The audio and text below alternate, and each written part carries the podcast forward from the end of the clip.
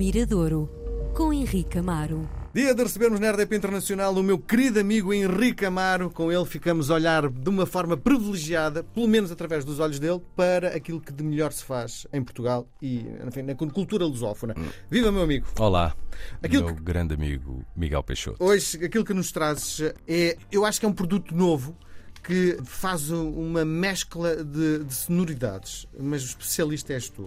Sim, tens razão. Eu acho que agora existe atual, atualmente, nos, há alguns anos, mas agora é muito, é muito vincado e nota-se muito. Há uma procura por sonoridades próprias, não é? Um bocado de a música pop portuguesa ter aquele sabor a Portugal e muitas vezes isso é dado através de elementos rítmicos tirados de folclore, a guitarra portuguesa, que é o Sim. caso da banda que, que, falamos hoje. E não há nada melhor do que tu escutares uma, os primeiros acordes de uma determinada música que nunca ouviste e perceberes isto é qualquer coisa.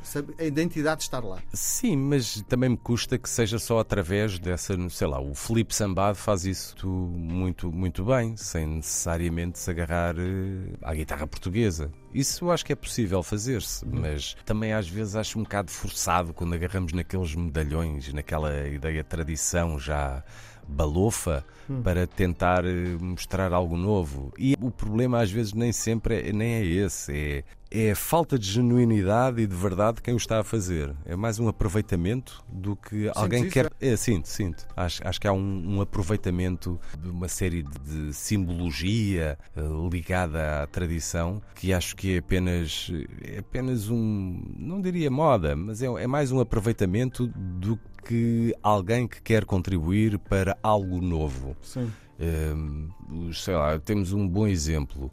O B Fachada foi buscar alguma tradição, mas fez algo novo. Os Zé de Combo foram buscar tradição, fizeram algo novo. Há pouco tempo falávamos aqui da Sétima Legião, há muito tempo atrás. Uhum. Havia ali uma conjunção, no caso da Sétima Legião, havia, sei lá, também havia um, um lado bucólico que vinha de Inglaterra, mas havia ali elementos também de, acordeão, de, o acordeão o, os bombos trazidos pelo Paulo Abelho, a própria gaita de Foles. Havia ali um desenho sonoro que nos levava. E, e cá, atualmente, há assim coisas muito. Olha, diria que são coladas com saliva, percebes? Sim. Não são coisas sentidas, são assim uhum. um bocadinho. um bocado Frankenstein, não é? Ah, o que é que falta aqui? Olha, mete umas rendas na camisa ou uns bordados na camisa. está feito. E está feito. Olha, mete um som de uma guitarra portuguesa e está feito. O caso da banda de hoje, ah, e há muita gente a fazê-lo, a procurá-lo e fazê-lo de maneiras completamente diferentes. Temos o Pedro Mafama, ah, como temos os Lavoisier, que é uma dupla que, enfim, está num resgate completamente diferente, mais próximo da tradição, no seu lado mais puro, não é? Junto, junto mesmo à, à fonte.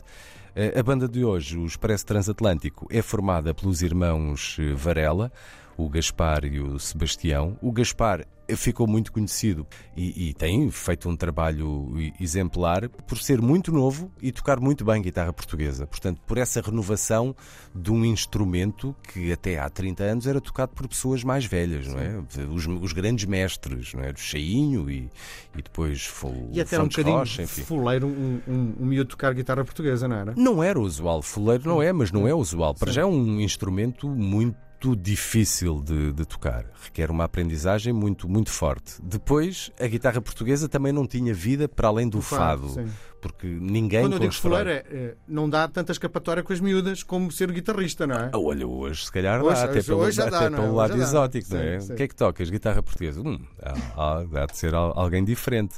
Uh, mas a guitarra portuguesa tinha esse problema de não haver uma construção de um repertório próprio. O Carlos Paredes fez, não sim. estava, nunca esteve ancorado ao fado.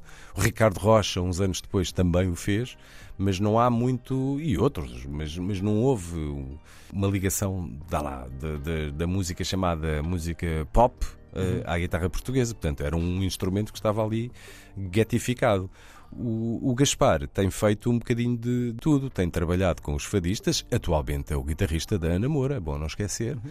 e, e depois, junto com o seu irmão Sebastião e com o baterista, com o Rafael Matos, decidiram criar o Expresso Transatlântico. É óbvio que quando ouvimos isto, dizemos: já ouvi isto em algum lugar? Sim, já ouviram. Foram os Dead Combo que abriram esta janela. E é interessante também observar a descendência que se espalha de uma banda como outras o fizeram no passado. Houve bandas que olharam para o para os chutes e pontapés, outras olharam para o GNR, outras olharam para a sétima Forma legião. de inspiração. São formas de inspiração e é interessante muitas vezes notarmos que a inspiração não só vem de tudo aquilo que ouvimos da música internacional, como começam a existir eh, inspirações portuguesas, nossas.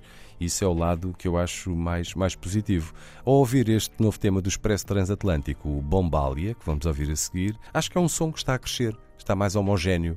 Tu, quando tens duas guitarras, não tens voz, tens uma guitarra portuguesa, uma guitarra elétrica e uma bateria, o teu som fica reduzido a essas sonoridades. Portanto, há uma altura que as coisas. E essa altura. E, e, e para a construção de um esgota tema. Esgota-se, é isso? Eu acho que sim. Eu acho que se esgota. É preciso trabalhar, mas esgota-se. Os Dead Como também são um exemplo disso. Começaram por trabalhar apenas guitarra e contrabaixo. E depois fizeram de muitas formas e acabaram com quase como uma super banda em palco, com um baterista, com uma, uma segunda guitarra. Portanto, logicamente, há, há, muitas vezes há limites. Há uma altura em que tudo, trabalhando apenas dois instrumentos, há uma altura que queres fazer mais, não queres fazer, por mais que faças um pouco diferente daquilo que fizeste no passado, queres fazer mais. Ao fazer mais, precisas de outros instrumentos. E daí a coisa. Mas o, o Expresso Transatlântico ainda está, diria, muito no início desse crescimento, não é? Ainda estão a, a, a definir a o, o espaço de cada um. E este tema, para mim, é dos, dos, melhores que eles, que eles já fizeram. Este Bombalia, que ao que parece será single de um próximo disco que estará aí em breve. Expresso Transatlântico, no Mirador.